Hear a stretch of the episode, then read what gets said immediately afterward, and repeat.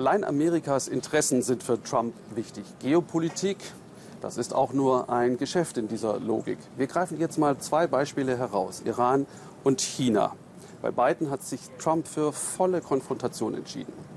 Die Großmacht China unter Xi Jinping baut ihren Einfluss in der Welt rasch, etwas aggressiv und auch militärisch aus. Beim Handelsvolumen zahlen die Amerikaner im Moment 375 Milliarden Dollar pro Jahr drauf.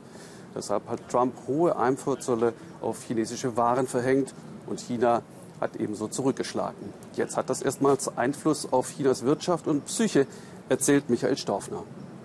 Wenn Herr Tong im Verkaufsgespräch ist, vermeidet er das Thema Amerika. Die große Politik langweile die Kunden. In China spricht man nicht darüber. Die meisten wollen bei ihm Luxusautos zu guten Preisen kaufen. Bis jetzt kamen ein Drittel der Wagen hier aus den USA, Ford, GMC oder Lincoln. Aber jetzt sind die US-Autos Ladenhüter, sagt Tong, seit den Strafzöllen. Ich glaube nicht, dass es klug von Trump war, den Handelskrieg zu beginnen. Da verlieren nur alle. China hat einen riesigen Markt und jetzt verliert er diesen riesigen Markt. Autos wie etwa diese importierten Dodge Ram kosten jetzt umgerechnet gut 6000 Euro mehr. 10% Zollaufschlag. Meine Kunden schwenken um, da es vergleichbare andere Modelle gibt. Sie bevorzugen jetzt welche, die aus Europa importiert werden, wo die Einfuhrzölle niedriger sind. Herr Tong, mittendrin im Handelskrieg, entfacht durch US-Präsident Trump und Chinas Staats- und Parteichef Xi Jinping, die Gegenspieler. Es geht um Handel, Einfluss, Macht und die Zukunft. Wer wird sie beherrschen? Trumps Amerika? Xis China?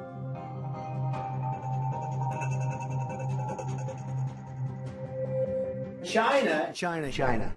In China musste man sich lange viel vom US-Präsidenten anhören. Im Wahlkampf vor zwei Jahren, jetzt im Amt. Die Rhetorik unfreundlich. Wir wurden von China abgezockt. We've been ripped off by China. Chinas Führung reagiert mit Gegenmaßnahmen, bestraft Trumps Politik mit eigenen Zöllen. Die Kommunisten sprechen von der Verteidigung des Freihandels. Einknicken vor dem US-Präsidenten will Xi nicht. Er will China stark machen, bis 2025 in Schlüsseltechnologien führen mit allen Mitteln. In einer in China vielbeachteten Rede griff US-Vizepräsident Pence Peking vor vier Wochen frontal an, erklärte dem Land, wie manche schon sagen, den Kalten Krieg. In Peking ist die gesamte Regierung beteiligt. Peking setzt politische, wirtschaftliche und militärische Mittel ein und Propaganda, um in den USA den Einfluss auszubauen und die eigenen Interessen zu verfolgen. Die Chinesin Ya Jun hat in Peking eine PR-Agentur gegründet. Ihr Mann Jeremiah kommt aus Amerika. Verheiratet sind sie seit elf Jahren. Im Alltag hat sich seit dem Beginn des Handelskriegs für sie nichts geändert. Einzig, im Supermarkt sind Äpfel, die früher aus den USA kamen, jetzt aus Kanada wegen der Zölle. Aber der angeheizte Konflikt zwischen ihren Heimatländern beunruhigt beide gleichermaßen. Die Leute sprechen von einem neuen kalten Krieg. Ist das wirklich so?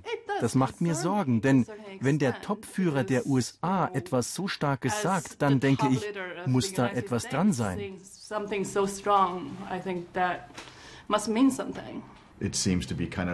China scheint so eine Art strategischer Konkurrent zu sein oder möglicherweise sogar mehr. Ich glaube, viele Amerikaner tun sich schwer damit, das irgendwie einzuordnen. Aber die Wahrheit ist, China ist nun einmal ziemlich stark geworden. Aber der Handelskrieg zeigt Wirkung in China, dämpft die Wirtschaft. Von Juli bis September wuchs sie nur noch um 6,5 Prozent, so wenig wie seit neun Jahren nicht mehr. Peking setzt auf die eigenen Strafzölle, wünscht sich, dass diese wiederum US-Unternehmen schaden und hofft, dass sich nach den US-Wahlen die Karten neu mischen. China will keinen Handelskrieg. Niemand geht aus einem Handelskrieg als Sieger hervor. Alle Handlungen, die die Regeln der Welthandelsorganisation verletzen, sind in niemandes Interesse. Eine Bildungsmesse in der chinesischen Hauptstadt. Noch studieren mehr als 300.000 Chinesen in den Vereinigten Staaten. Das Land gilt bei den Jungen wegen der Top-Unis als Traumziel. Auch sie denkt so, Studentin Chen im vierten Jahr ihres Ingenieursstudiums. Auf der Messe sucht sie eine Universität für ihren Masterabschluss und diese soll in den USA sein.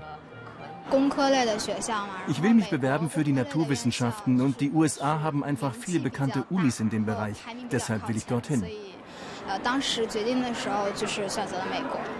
Um die große Politik kümmert sie sich nicht, sagt sie. Sie weiß nur, dass Washington seit neuestem chinesische Studenten den Zugang erschwert. Wer Hightech-Fächer studieren will, muss sein Visum jetzt jedes Jahr neu beantragen. Eine Folge des neuen Misstrauens. Ich mache mir ein bisschen Sorgen, besonders, dass mein Visumsantrag nicht genehmigt wird. Aber die Uni sagt, das mit dem Visum wird schon klappen. Trump und Xi. Eskaliert der neue Kalte Krieg? Noch nicht. Noch ist es nur ein Konflikt der Zölle und Worte, aber einer, der zunehmend auch die Menschen in China beschäftigt.